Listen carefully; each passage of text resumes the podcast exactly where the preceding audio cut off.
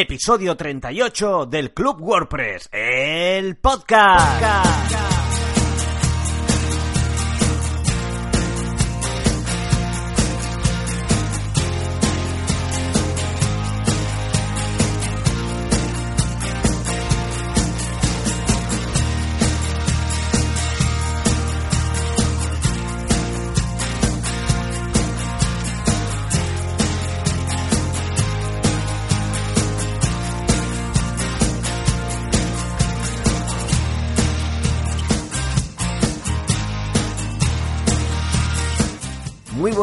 Muy buenas tardes, muy buenas noches. Lo que más me gusta del invitado de hoy es, como buen bilbaíno, la forma tan clara y natural que tiene de contar las cosas, o como se suele decir, el no tener pelos en la lengua.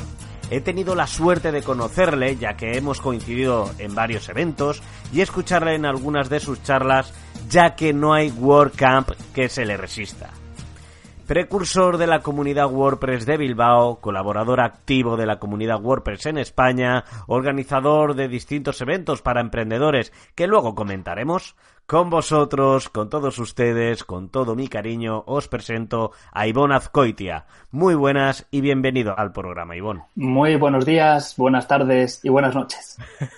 Muchísimas gracias por lo primero de todo, por aceptar la entrevista, por coger un hueco que la verdad que tú tienes el time blocking, ahora te preguntaremos de esas cosillas, pero tú tienes el time blocking bastante bien estructurado, pero muy ocupado. Así que lo primero de todo, gracias por aceptar la entrevista y por estar aquí con todos nosotros. Pero ¿cómo me iba a negar, no? Al final yo también organizo eventos y hago cosas donde pido que la gente participe, así que de bien agradecido es, pues, hacer lo mismo y estar aquí también contigo y gracias por invitarme. Bueno, Ivonne, eh, como he dicho, yo te conozco ya de distintos eventos que hemos coincidido. He tenido la suerte de ver varias charlas tuyas, tanto de, emprendimiento como de la comunidad WordPress y de organización. Esto es subrayado con negrita, pero antes de nada, cuéntanos un poco quién eres y a qué te dedicas, por favor. Pues es una pregunta difícil, ya que eh, digamos que en el mundo de Internet a veces es difícil ponerte una etiqueta. Eh, por titulación soy mecánico, por lo tanto debería estar trabajando con coches y por pasión y a lo que me dedico ahora, pues empecé con el desarrollo web para clientes y consultoría y ahora ya me estoy centrando más en organizar eventos, hacer cosas para emprendedores, ese tipo de cosas. En distintos eventos, como he dicho, has hablado de temas de comunidad y temas de organización. Me gustaría saber un poco cómo te organizas tú en tu día a día, así en forma general, aunque luego maticemos algunos temas. Pues lo primero de todo es que no siempre es igual, en el sentido que tú puedes tener un calendario, pero lo más importante es que seas flexible. Y digamos que me levanto pronto por la mañana siempre que es posible, no tampoco me vuelvo loco, intento dormir por lo menos seis horas. Y lo primero que hago, digamos que sería mirar el email, por mucho que la gente diga que no deberías de mirar el email, si aplicas el GTD, eh, que sería mirar el email y procesarlo, esto te lleva 5 o 10 minutos, por lo tanto es una buena acción de productividad para mí, el mirar el email y tener la mente limpia, ¿no? En el hecho de que siempre estamos pensando, eh, joder, me habrá llegado algún email importante, que me habrán respondido, me habrán dicho esto. Pues bueno, yo empiezo el día viendo qué es lo que ha pasado durante todo ese tiempo que no he estado mirando el email. Y ese sería un poco el, el pie. Ese sería el inicio, ¿no? Pero bueno, mirar el, correo electrónico, ¿quién no mira el correo electrónico nada más levantarse, ¿no? Vamos a hablar sobre esto porque hay pros y contras de todo esto y tú lo tienes bastante clarito, pero quiero que lo expliques a, los oyentes del club. ¿Qué es eso de GTD que, has nombrado, el Get? Things Done, sí. Es algo que todos querríamos, ¿no? Hacer todo, todo lo que nos proponemos. Y no es sencillo, pero algo a matizar sobre lo de mirar el email y mirar las redes sociales es que nunca deberíamos de mirar el email, ¿vale? En el sentido de una cosa es mirarlo por encima y ver qué hay y otra cosa es procesarlo. Entonces con Get Things Done, lo que sería este tipo de gestión de, de recursos, es que cuando mires el email lo proceses. Esto es, tú estás mirando tu email, lees los correos y decides qué hacer con ellos. Porque lo que siempre pasa es que lees un email, no decides qué hacer, simplemente lo lees y dentro de tres horas lo vuelves a leer porque ya no te acuerdas y dentro de seis horas lo vuelves a leer porque ya no te acuerdas. Entonces al final si el email te dice que tienes que hacer X cosa, pues oye, anótatelo en tu gestor de tareas, que para eso lo tienes. Entonces digamos que el GTD te, da unas pautas a seguir a la hora de intentar llevar a cabo lo que te propones. Hay una frase que me gustó mucho en, en la charla que diste en Work and Irún, Eh, bueno, un saludo a Pablo Moratinos, que pedazo WordCamp que se marcaron. No sé si estás conmigo. Eh, sí, ya están trabajando para el siguiente año, así que será interesante volver a asistir. Bueno, hay una frase en tu charla que se me quedó muy grabada. Estar ocupado no es lo mismo que ser productivo. Mm, sí, yo creo que todo el mundo estamos ocupados, es que no tengo tiempo para nada, porque no puede ser, pero luego vemos que no, llegamos, ¿no? que no nos dan las horas. Entonces, si somos conscientes de eso, creo que ya es un paso a favor y ya podemos intentar cambiar las cosas. ¿Cuáles serían los pasos claves para llegar a ser productivo? O sea, terminar diciendo, hoy la verdad que ha sido un día que he aprovechado muy bien. O sea, ¿qué pasos eh, diarios o qué proceso deberíamos seguir? Pues lo principal sería ponerte objetivos, en el sentido de si tú redactas artículos en el blog, pues decir, mira, esta semana voy a redactar cuatro artículos. Y si lo consigues, pues ya puedes decir si ha sido productivo o no. Entonces, muchas veces pasa que vivimos al día a día, que somos reactivos, como, como lo suelen decir los profesionales, que llega un email y entonces actuamos y debería ser al revés, ¿no? El hecho de ya estar preparados. Porque seguramente mucha gente termina el día de, en la oficina o en casa y no, no se plantean qué tienen que hacer mañana mientras que lo mejor sería revisar qué es lo que tienes que hacer mañana, ajustar lo que tengas que ajustar según el tiempo y en base a eso decidir al día siguiente si has completado lo que querías hacer o no. Perfecto. Hay una cosa que a mí me trae de cabeza, eh, también recuerdo que lo comentaste en tu charla, en esta ocasión no sé si fue la de Irún o la de Madrid, que es el tema de tener el, la importancia de tener el inbox, o sea, el buzón de, de entrada de emails a cero. ¿Cómo consigues tú tener el buzón de emails a cero? ¿Cómo gestionas esto? y por qué es tan importante? Pues realmente el inbox podría ser como si fuera tu cerebro. Entonces, cuantas más cosas tengas pendientes por revisar o mirar, mm, más cosas te van a hacer perder el tiempo o preocuparte. Por lo tanto, el mejor truco para tener un inbox cero es procesarlo, que es lo que hemos hablado antes. Este llega un email y no lo miras, ¿vale? Lo miras cuando tú quieres mirar, eh, procesar el email. Y cuando lo haces, lo que vas haciendo es sacando esos emails del medio. Si tú ves un email que es publicidad y no te interesa, lo borras. Incluso a lo mejor sería de suscribirte. Si tú ves un email que te piden que hagas algo, es cuando tienes que decir la norma esta de dos minutos. Eh, yo soy bastante laxos, también puede ser cinco o diez minutos. Si lo puedes hacer en menos de cinco o diez minutos, hazlo, porque perderás menos tiempo después. Y si no lo puedes hacer, añádelo a tu gestor de tareas. Pero aquí me gustaría enrollarme un poco en el sentido de que el gestor de tareas también funciona igual que el email. Tú no tienes que decidir en ese momento cuándo vas a hacer esa tarea, porque no sabes bien tu calendario cómo está. Por lo tanto, lo que tienes que hacer es mandar esa tarea al inbox del gestor de tareas y borrar el email o archivarlo. Y seguir así con todos los emails. En 15, recolocarlo todo. Eso es, en 15-20 minutos lo habrás procesado y ya tendrás todas las tareas que tienes que hacer en, en tu gestor de tareas o habrás respondido a los emails que te tardan menos de dos minutos o habrás eliminado los que no te interesan. Y entonces es cuando pasas al gestor de tareas y haces lo mismo gestionas todas esas tareas abiertas que tienes en el inbox y decides cuándo las vas a hacer. De esa forma siempre puedes eh, confiar en tu gestor de tareas que te dirá tienes que hacer esto ahora y pues te fiarás de ello. Y a la hora de, capturar la información de esos correos, porque claro, imagínate, pues una persona que recibe 50 correos en un día, digamos, te, despiertas por la mañana, tienes 50 correos, que si clientes, que si publicidad, que si tal. Eh, ¿Qué proceso sigues para, para catalogar cada correo por importancia? ¿Cómo hacer la captación de, la información para que no se te olvide? Eh, porque también tenemos la, la mala práctica de dejar correos en el inbox como ya leídos, en plan de luego ya lo haré. ¿Qué proceso recomiendas o qué herramientas recomendarías para un poco reestructurar eso y, bueno, y ser efectivo limpiando ese inbox? Si tú realmente revisas el email dos o tres veces al día, salvo que utilices el email para todo, o sea, sea tu base, es muy difícil que se te agolpen 50 emails. Eh, luego lo que tienes es, imagínate, algo que pasa a menudo, ¿no? Tú recibes bastantes emails de facturas de herramientas que utilizas. ¿Vale? Entonces, en mi caso, pues igual son, imagínate, 17 emails, por decirte algo. Entonces, yo lo que hago que es, esas facturas generalmente siempre son las mismas, eh, más o menos, digamos, de los mismos servicios. Entonces, yo me creo una tarea recurrente en mi gestor de tareas. Y en el email utilizo un filtro que lo que hace es archivarlo. Por lo tanto, en el gestor de tareas me pongo una tarea, imagínate una vez a la semana, pues decir, venga, revisar la contabilidad o revisar las facturas. Y sé cuáles, qué emails han debido de llegar y sé que están archivados y sé que es muy fácil buscarlo con las palabras clave, pues yo que sé, Zapier, por ejemplo, y ya te aparecen todos los últimos emails de Zapier. Por lo tanto, esos emails ya, ya no están en tu bandeja de entrada, pero están ahí y no lo has perdido porque en tu gestor de tareas ya te has puesto la tarea de revisarlos. Y eso hace que te quites bastantes emails del medio. Por lo tanto, si encuentras una relación en qué cosas puedo automatizar y que sean automáticamente catalogados y archivados, ganarás mucho tiempo. ¿Te arriesgarías a contarnos las herramientas de automatización que utilizas, digamos, cada día? Uf, cada día, como lo hacen automático, no, no te puedo decir. no, es broma. Eh, la básica sería utilizar los filtros de Gmail, en este caso, que es el que yo utilizo. Eso me quita bastante, bastante trabajo. Luego también puedes utilizar Zapier o If This Then That, que también vienen muy bien para automatizar cosas. Por ejemplo, si tú tienes un, un formulario donde estás pidiendo, estás dando la opción que te pidan un presupuesto, pues tú puedes conectar ese formulario con tu CRM y automáticamente le manda un email, automáticamente te crea una opción de venta y ese tipo de cosas. Y esos emails realmente no los verías nunca. Lo que puedes hacer es mandarte una notificación al Slack, por ejemplo, si lo utilizas, o ya conectarlo con un SMS. Pero tú simplemente ves y te, oh, incluso lo puedes añadir a tu gestor de tareas y que te ponga a revisar este presupuesto.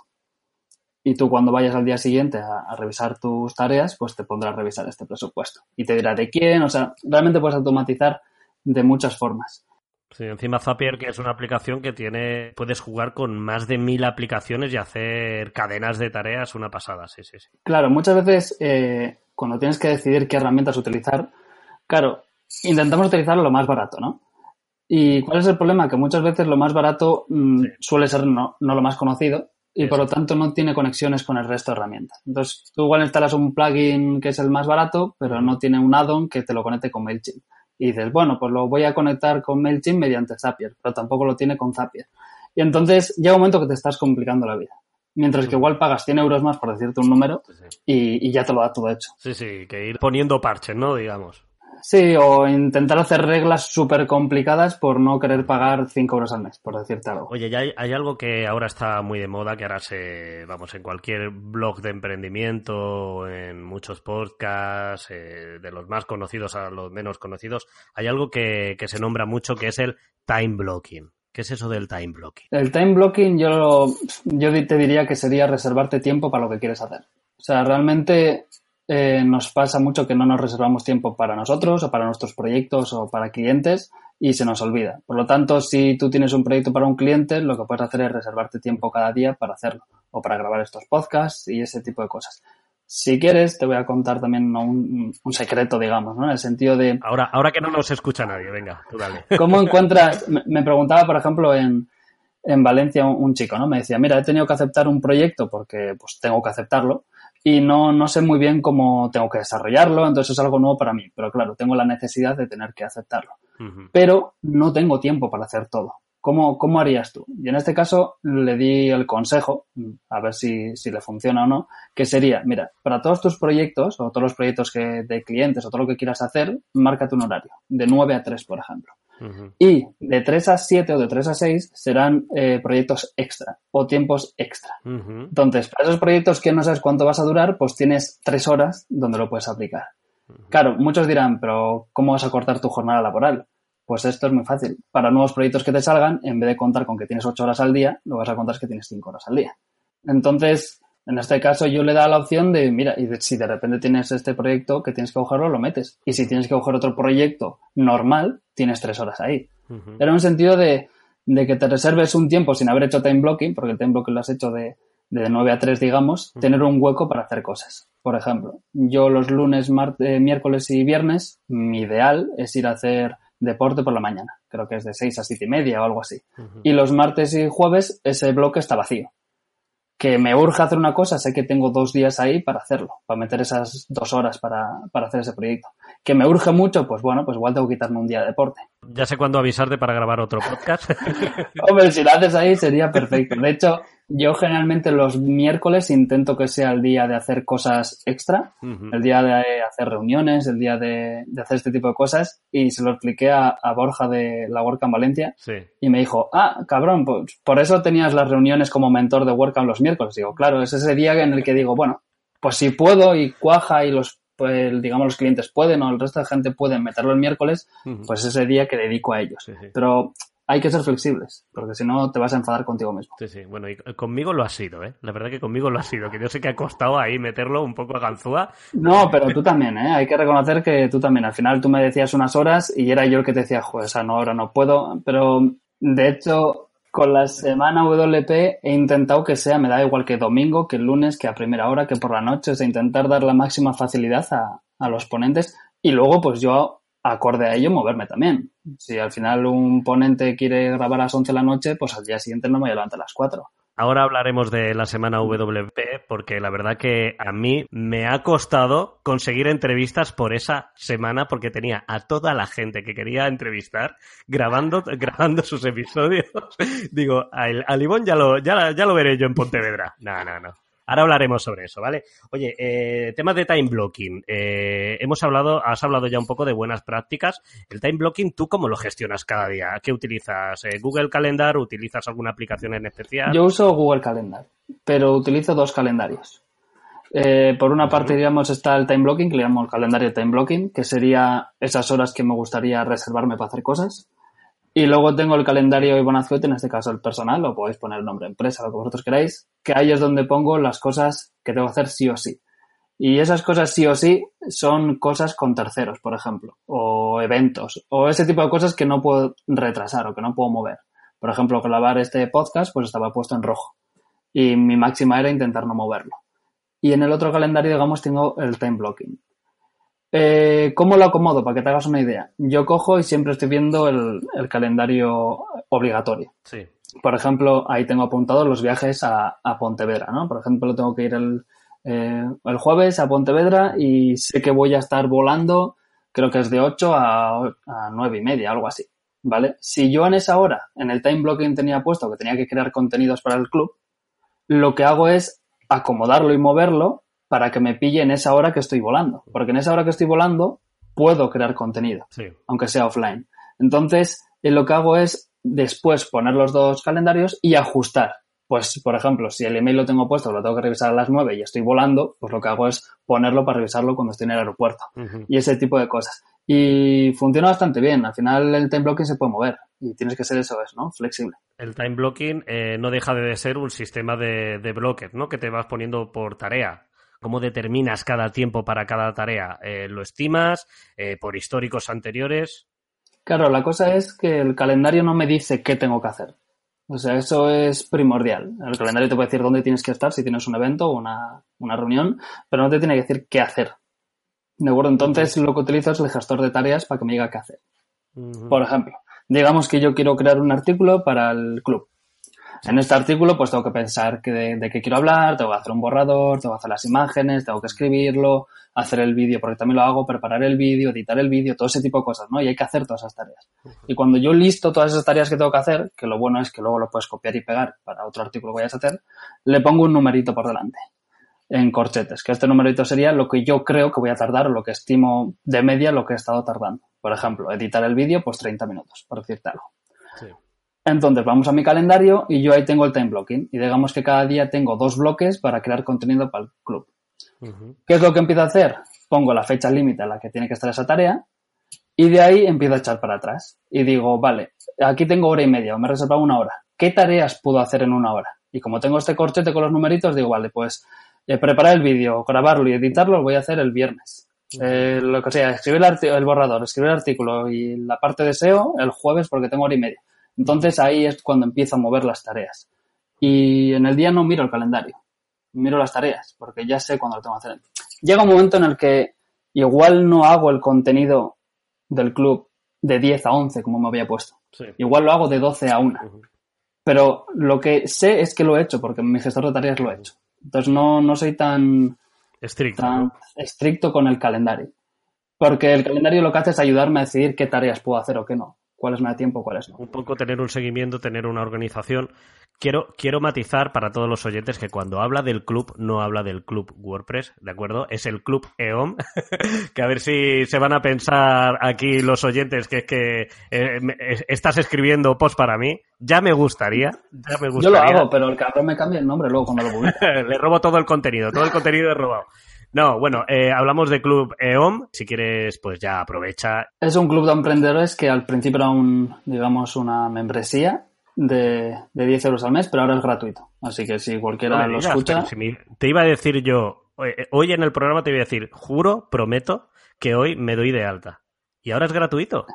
Eh, sí, el mayor problema cuando tienes un proyecto y te viene otro, por al final tú puedes intentar ser eh, productivo, pero la vida es la vida y aquí no estoy para engañar y nunca no siempre consigues lo que quieres. Por lo tanto, un día tiene 24 horas, o sea, no, no se puede alargar más. Y te, de repente te aparecen otras cosas y tienes otros gustos y algunas cosas pues no estás motivado y eso, esas cosas pasan. Entonces, eh, con el club el único problema era que llegó semana WP, llegó un mogollón de trabajo y era un trabajo que me motivaba mucho. Y sí que el club lo tenía un poco, me estaba desmotivando, porque tampoco veía mucha participación, no veía ingresos y al final emprendes y, te desmotivas. Sí, oye, que hay que pagar facturas, o sea, eso es así. Y entonces eh, me veía que, porque intento ser honesto siempre y, y, muchas veces, varias veces ya había no cobrado a la gente que estaba ahí, le había dicho, mira, este mes no creo contenido, aunque tengas el foro por 10 euros y ya es cosa tuya que lo uses o no, eh, no he creado el contenido que quería haber creado,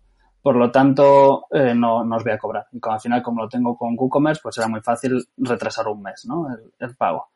Y como llegamos a lo mismo en septiembre, dije, mira, Semana WP está funcionando, es un, un evento que intento que sea de comunidad, pero he tenido que cobrar algo a los patrocinadores porque si no, no, podía hacerlo.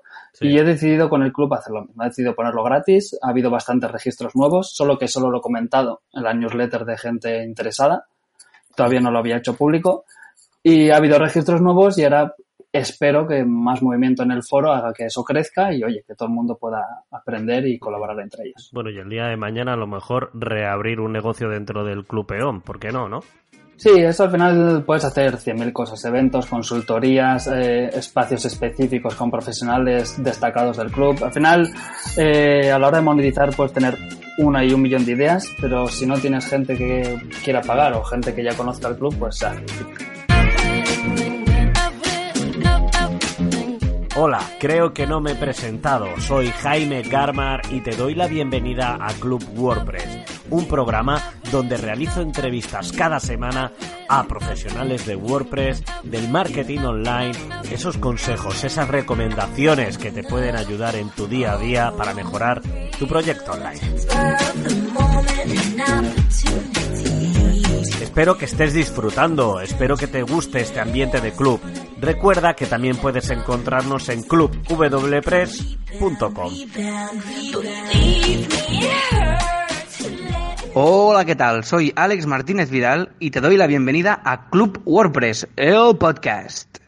Has hablado de Semana WP. Uno también de los motivos de invitarte aquí al programa es porque también quiero ayudar en estos proyectos como buen compañero que eres de la comunidad y conocido, aparte que me parece súper majo, ya lo sabes. Eh, me oh, gustaría que eh, eh, me caso el año que viene, ¿eh? Lo siento, estoy pillado. Oh, qué cabrón. no, en serio. Semana WP, cuéntanos un poco de qué va este proyecto. Pues Semana WP me voy a remontar a, hace varios años. Mi idea era hacer una semana de, WordPress, en este caso, pero en una casa, ¿no? Eh, había cogido la idea de la gente de Human Made, que hicieron una semana para todo lo que era la REST API, me pareció increíble. Hubiera ido, pero no me daba el dinero. Fui al, al de la REST API en Londres, pero no pude ir a, esta semana a una casa con talleres. Y el modelo era cobrar un buen dinero a la gente que quería asistir, y con ese dinero pagar a los ponentes que estuvieron allí dando charlas y pagar lo que es el alojamiento y comida. El problema es que lo veía poco viable en España por lo menos y para la gente que yo conozco y la experiencia que tenía. Así que organicé wps.camp, la WordPress Camp, digamos, que es lo mismo pero como comunidad, donde todo el mundo paga lo suyo. Y de ahí eh, había que pivotar y, pensé en hacer un evento online. Un evento online donde todo el mundo pudiera participar y aprender y demás. Y esto contacté, para que te hagas una idea, contacté con Joan Boluda en enero de 2017, porque ya en aquel momento estaba la idea de hacerlo, pero de ahí que empecé a trabajar en SiteGround, pues ya no, no me da la vida. Y hasta ahora que salió, que salió la oportunidad de poder hacerlo, y es eso, ¿no? Que al final si tienes ideas, apúntalas y no, no las dejes en, no las dejes perder. Si en el olvido, siempre y cuando los vas a recuperar, pero nunca sabes cuándo algo puede funcionar. Y de ahí salió lo de Semana WP. Eso, eso, eso que comentas es muy importante, el tema de toda idea que se te pase por la cabeza, aunque sea en un evento eh, como estos, ¿no? Un evento WordCamp, un evento, eh, este, este evento que estás organizando, apuntarlo, apuntarlo, aunque sea en el váter, apuntarlo, aunque en una libreta, en el móvil. Hoy es tan fácil. Eh, tenemos tantas libretas, aunque sean electrónicas o manuales eh, cercanas, que, nunca sabes cuándo vas a poder echar mano, ¿no? Esas tonterías, ¿no? Que piensas a veces que las apuntas. Y oye, de tonterías se pueden sacar buenas cosas, ¿no? Ivonne. Eh, por supuesto. Y además, creo que lo he leído en algún sitio, pero no me acuerdo dónde. Pero decían que las mejores ideas han salido en el after party de una WordCamp. No sé quién lo ha publicado hace poco. Y es así, ¿no? Es cuando, digamos, te sueltas un poco más y compartes ideas con otros, incluso con ese ambiente distendido. Eh, empiezas a hacer chistes o bromas o locuras. Y oye, que nunca se sabe, por ejemplo, eh, con Fernando Puentes siempre hablaba con Juan Hernando de hacer una WordCamp nocturna. Y quizás una WordCamp no, pero ahí salió UWP Night. El problema es que igual todavía no es viable, por eso no ha avanzado, pero eso no quiere decir que dentro de seis meses pueda ser viable. ¿Cómo entrelaza sus propios proyectos aquí para que le demos coba? ¿De qué va, ¿de qué ejemplos, de, de, WordPress Night? Anda, ya, ya tírate pues el pisto del todo, ya que estamos.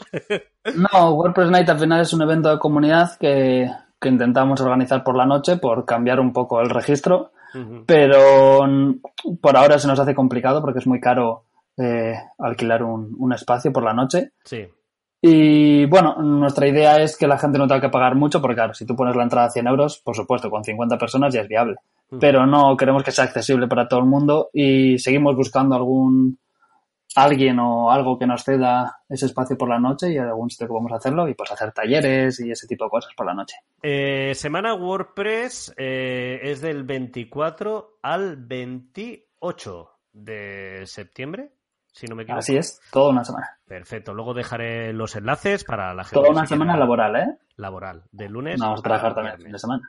Bueno, y podréis encontrar a gente, bueno, es que lo tengo aquí delante y es que hay de todo. Está Rafa Poveda, está, mira, Jonathan Weber, que estuvo hace poco en el podcast, está también Javier Casares, Tomás Sierra, José Aje Vidania, Fernando Puente, Julio de la Iglesia, Ana Cirujano, mira mi vecina, hola Ana, y bueno, mogollón, mogollón de gente, así que bueno, dejaré el enlace para que entréis.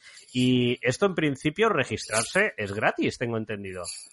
Eh, sí, incluso no hace falta registrarse para ver los vídeos, es totalmente abierto. Bueno, Ivonne, eh, hemos empezado el programa. No te he preguntado, no te he hecho una de las preguntas eh, que suelo hacer al principio, que es ¿cómo entraste a WordPress? ¿Cómo empezó tu pasión o tu eh, vida ¿no? dentro de la comunidad WordPress? ¿Cómo empezaste a utilizar WordPress? Cuéntanos un poquito, ¿cómo fue tu historia? Pues como bien he dicho, era mecánico, así que estaba en un taller haciendo prácticas. Por aquel entonces no había trabajo por la crisis, algo que afectó bastante al sector de la automoción.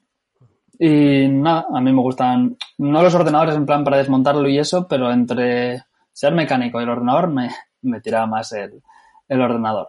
Y le dije al chico a ver si le apetecía que le hiciera las redes sociales y llevárselas y sacar fotos a los coches y ver cómo iba mejorando, ¿no? Desde cero el coche hasta arreglado. Y de ahí salió la opción de hacer una página web con HTML, que no tenía mucha idea, pero me gusta aprender por mi cuenta. Y nada, su primo lo vio, que era, que tiene una corredoría de seguros, me dijo que le gustó lo de la web, a ver si le podía hacer una, pero que me tenía que hacer autónomo y cobrarle 6 euros la hora. Me dijo que tenía un WordPress que no le gustaba mucho como estaba y yo le dije, ¿un WordPress? ¿Qué, es eso? Algo que... WordPress? que ni idea de lo que era, pero me di cuenta que, que, bueno, aprendiendo por mi cuenta y con ayuda a WordPress, el blog de Fernando Tellado y demás, pues pude hacer una buena página web, utilicé el tema de Enfold y bueno, las dos webs siguen activas y de ahí empezó un poco el esto, ¿no? Al final, si quieres dedicarte a esto, lo mejor es tirarte de lleno a la piscina y me fui al WordPress de Madrid en 2015, que me enteré gracias a Fernando Tillado con su blog. Y después de vivir un día de charlas, talleres y luego una after party donde fuimos 20 para una cena patrocinada para, para 200, donde había comida y bebida para, para parar un carro, pues me encantó la experiencia y de ahí empecé a, una pregunta muy importante, perdona que te corte. ¿Había calimocho? Por supuesto, en la, mesa fuimos al 100 montaditos y en la mesa había todo jarras de cerveza y una calimocho. decir, oyentes del club, que, aquí mi colega Ivo Azcoitia, aparte de ser activo en la comunidad, defensor de WordPress a muerte, eh, es defensor del calimocho, eh, pero vamos, a pecho descubierto y con espada en mano.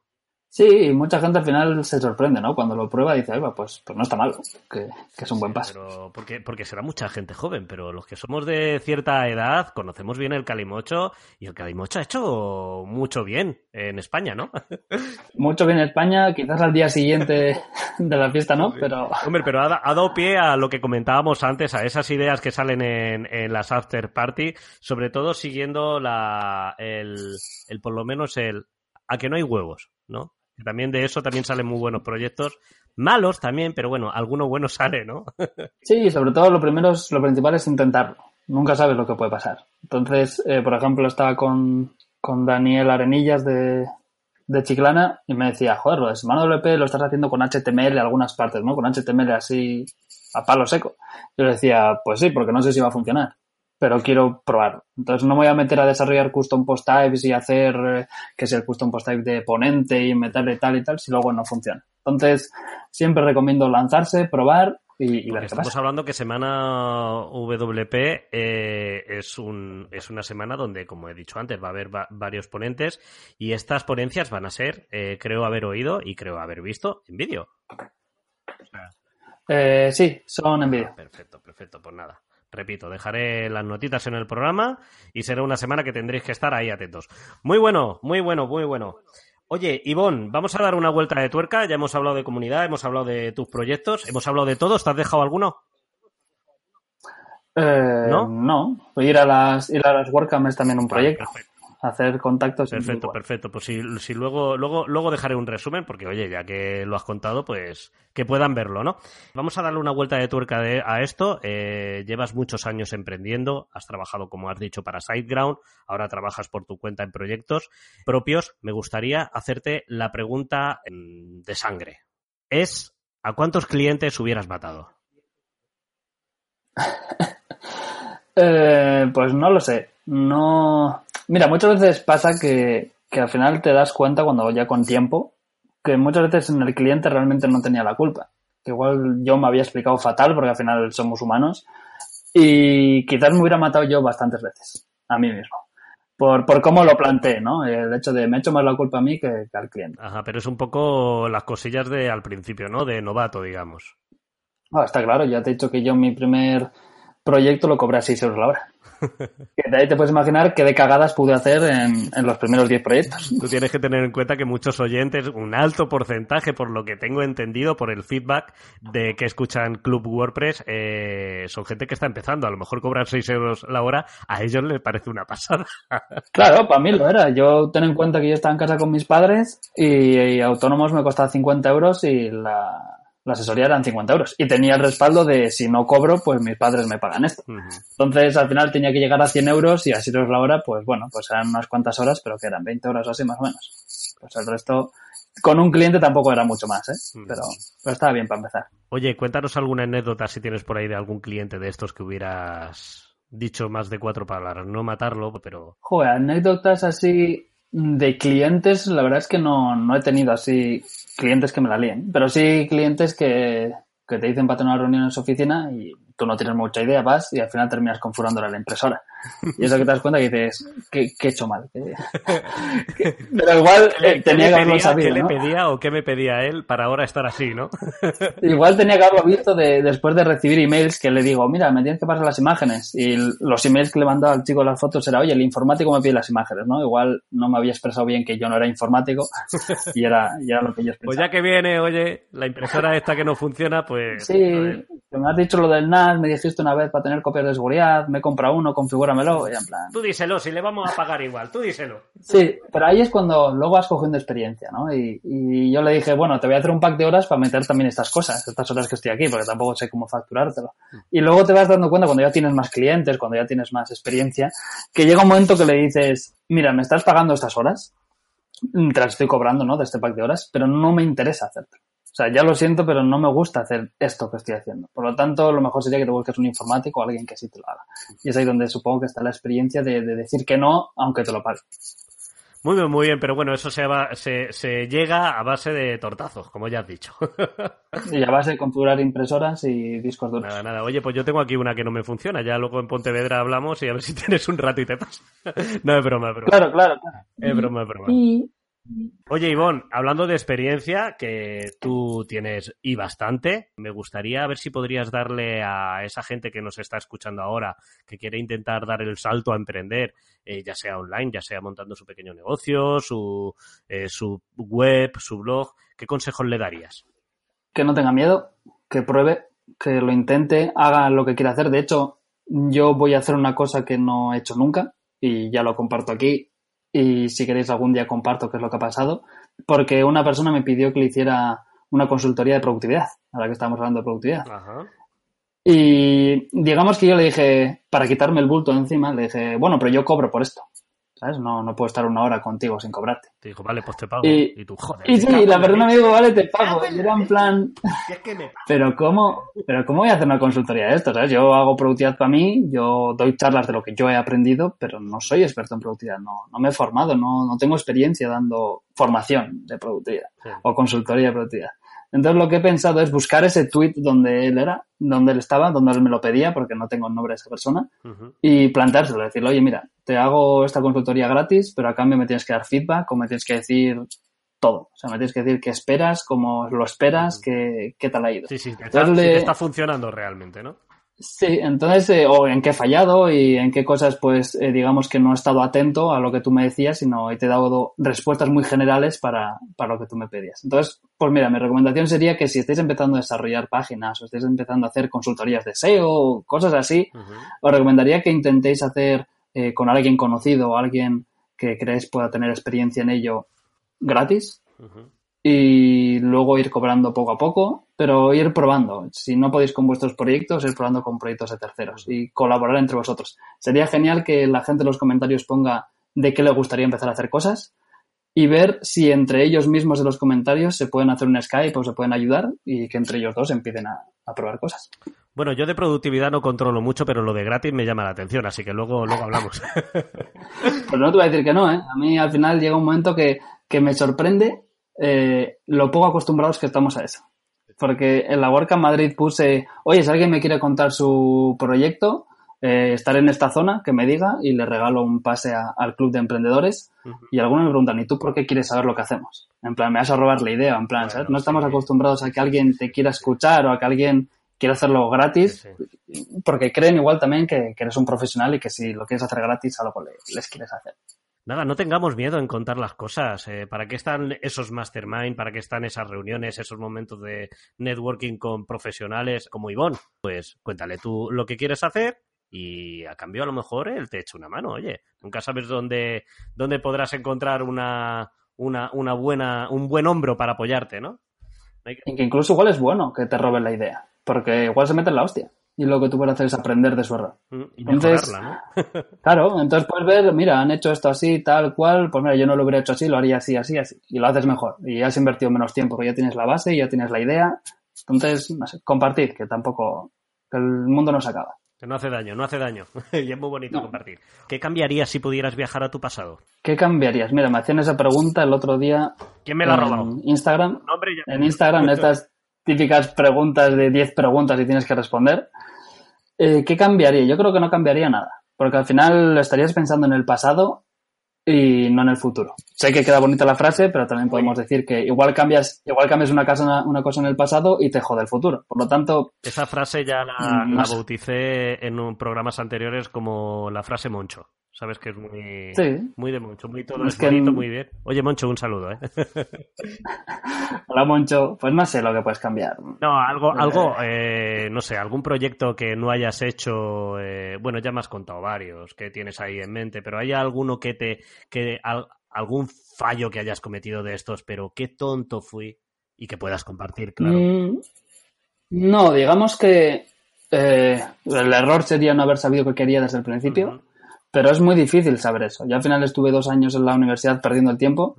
Podríamos decir que contando lo que estoy haciendo ahora, perdí el tiempo con dos años de automoción y tres años del máster que hice de competición. Entonces, pues empezar a asumir y decir, joder, si hubiera utilizado estos ocho o nueve años en hacer lo que estoy haciendo ahora, Ahora sería el cherry de la barraca. Pero eso nunca lo sabes. Al final esas experiencias también te han dado cosas que igual ahora eh, te vienen bien. Yo, yo tres años en un ciclo superior de escultura, ya un poco para, para compartir cada uno nuestros lloros. ah, pero está bien, ¿no? Joder, ahora sabes de escultura. Pero nunca se sabe. Igual en un futuro, dentro de 10 años, eso te sirve para algo. Bueno, Ivonne, eh, pues nada, oye, se ha, se ha, pasado el tiempo rapidísimo, tío. Ya está, si no hemos hablado de productividad. No hemos hablado nada de productividad. Pues nada, oye, ¿qué, ¿qué, sueles hacer en tu tiempo libre? Tiempo libre. ¿Tienes tiempo libre? Hablando de productividad. ¿Qué es eso? Pues, bueno, mi idea ahora, claro, el tiempo libre es que depende mucho. Por ejemplo, a mí ir a eventos me gusta y lo considero tiempo libre. Pero claro, también es trabajo, si lo miras de otra forma. Entonces me he ido ahora a vivir al sur, a Conil, con la idea de bajar el ritmo y hacer deporte, ir a la playa, hacer turismo por el sur. Entonces, intentar probar cosas nuevas, ¿no? O estudiar cosas nuevas, quiero aprender a hacer skate sin matarme. Igual, si eso lo hago rápido, pues piano. No sé, por ahora no tengo así nada. ¿Vas a cambiar el calimocho por la cerveza o ahí no arriesgas? Hombre, mi idea es ir dejando el alcohol, pero la cerveza no, no, no me gusta. Así que sí, seguiremos tirando el calimocho. Perfecto, perfecto. Última pregunta que no quiero que se me olvide y tienes cinco minutillos más, espero que sí, es muy rápido. Me gustaría que nos... Sí, sí, no tengo me gustaría que para los oyentes nos recomendarías tus herramientas eh, por bandera eh, de WordPress, esa que sueles utilizar en cada instalación. No hablemos de Yoast, ¿de acuerdo? Porque eh, casi todo el mundo utiliza Yoast o utiliza, o sea, herramientas de funcionalidades especiales que a ti te encantan y que siempre sueles recomendar. Uh, vaya preguntita. Realmente cada vez empiezo a hacer menos desarrollos, salvo que sea algo que tenga que hacer yo concretamente. Por lo tanto, igual si quieres puedo hacer un, un repaso ¿no? a lo que los plugins que estoy utilizando vale, perfecto. Eh, en mi página web y, y, vamos viendo qué es lo que está ahí instalado. No sé lo que hay, así que yo voy a empezar a leer y que sea. Que Menos sea mal que, que podemos estoy. editar esto. nada, nada, nada. Nada, nada. Sin problema. Ahí va. Veamos, tengo el primero Optimize para optimizar todo lo que es el CSS y JavaScript. Perfecto. Tengo luego BJ Lazy Load, que es para cargar de forma perezosa las imágenes. Después Blueberry PowerPress, que supone que es para el podcast, aunque tengo que buscarlo un, un ratillo para hacerlo. Contact Form 7. Formularios. Luego tengo deshabilitar comentarios, ya que utilizo de lo que sea Discuss, así que, bueno, lo hago de esa forma. Después tengo deshabilitar la REST API. Uh. Luego tengo Easy, Easy Fancy Box, porque como pongo cosas de eventos a los que voy y eso, quiero enlazar a fotos. Entonces el Fancy Box me permite que la gente pueda ver las fotos de forma elegante. Después utilizo eh, Genesis, así que tengo algunos plugins para Genesis, como el Linux Extended, que es un widget para lo que serían las newsletters. Eh, las translations, que ya te lo pasa a castellano directamente. Tengo Jetpack, que te permite hacer todo lo que es el, el fotón para las imágenes y para intentar optimizarlo más. Sí, no lo que si es utiliza al- algo más. Igual las- las imágenes en un servidor externo, ¿no? Es lo que hace Jetpack. Eso es. Quizás eh, para las estadísticas yo también lo uso, pero la verdad es que no, no miro ¿Y- mucho las estadísticas. ¿Y un plugin tan grande como Jetpack eh, para utilizar solo esa función o utiliza más funciones de Jetpack? Esto ya como comentario personal. Mm, eh, realmente no tengo ni idea de cuáles estoy utilizando ahora mismo. O sea, mi blog es un poco el cajón de los desastres, pero creo que tiene Nilo Vélez, creo que tiene un Sí. plugin que es Jetpack Lite, que ese viene muy bien para usar justo lo que necesitas. Pero seguramente en el Functions de, de esta página tenga para deshabilitar eh, bloques de cosas que no utilizo. Perfecto. Probablemente lo tenga, ¿eh? porque es algo que hago copiar y pegar, pero no te puedo decir ahora mismo.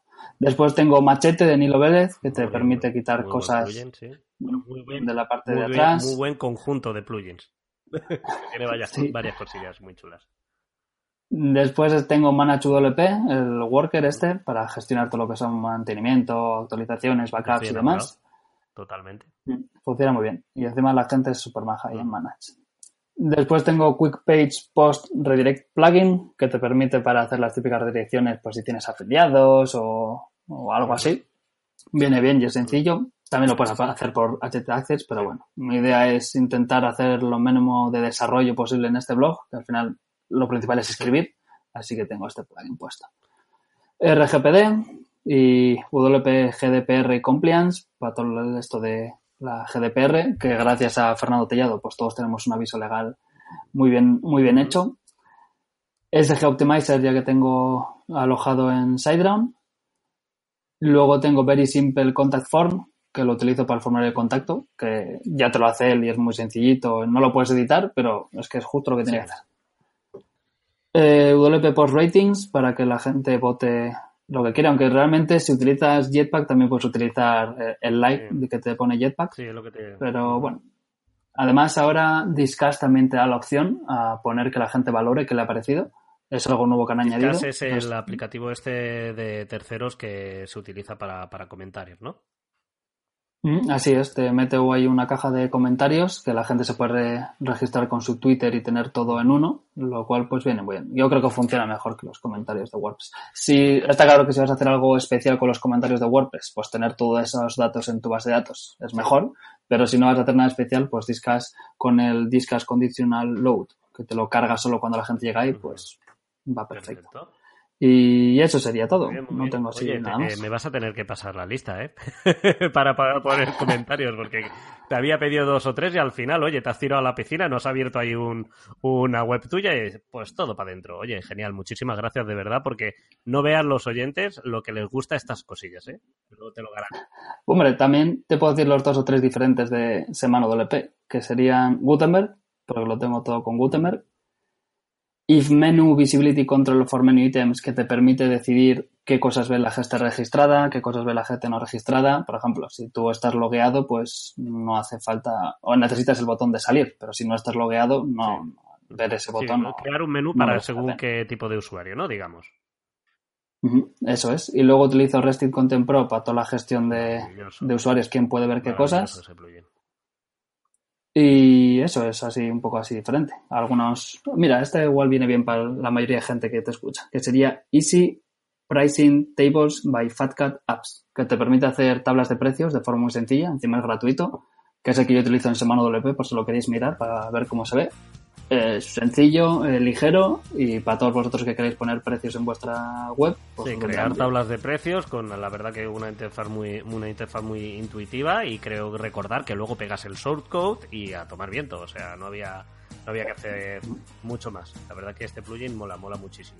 Oye, pues Ivonne, de verdad, muchísimas gracias. Sé que no hemos hablado de productividad hoy, pero no hemos sido productivos, eh, madre Así que, querido oyente, eh, esto, eh, lo de hoy, no lo toméis como ejemplo, ¿vale?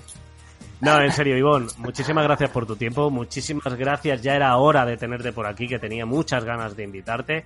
Gracias por haberme reservado o haberme movido un bloque de ese time blocking tuyo tan, tan, tan colapsado. Y de verdad, eh, me lo he pasado genial y espero poder repetirlo pronto, ¿vale? Nada, gracias a ti por haberte movido con mi bloque y haberte puesto estas horas un poco intempestivas a hacer esto. Gracias por invitarme. Además, las charlas que estás grabando aquí con el resto de invitados son muy interesantes. Y ojalá la gente dé su feedback en, el, en los comentarios. Y, bueno, si podemos hacer esto en otro momento y resolver esas dudas, pues genial. Perfecto. Todo comentario que queráis, ya sabéis, eh, clubwpress.com, programa 38, si no me equivoco y yo se lo haré llegar a Ivonne, él también lo verá seguramente y entre los dos pues responderemos todas las dudas y si hay que volver a invitarle se le invita porque oye es colega de la comunidad y hay que tratarle como Dios manda. Ivonne, muchísimas gracias y hasta la próxima. Hasta la próxima. Bueno, y a todos vosotros, a todas vosotras que habéis estado ahí una semana más, muchísimas gracias por vuestra visita, por aguantar estos 40, 50 minutillos más o menos.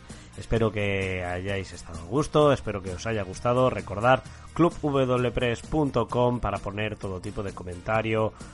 También es de agradecer si ponéis 5 estrellas en iTunes, vuestros me gusta y comentarios en iBox, en Spreaker, en Spotify, en YouTube. Entran en clubwpress.com en YouTube y ir apuntándolos para que no os perdáis nada. La semana que viene muchísimo más WordPress, muchísimo más emprendimiento, muchísimo más marketing online. No tengo ni idea, pero lo que sí sé es que estaré aquí con una gran sonrisa. ¡Hasta luego!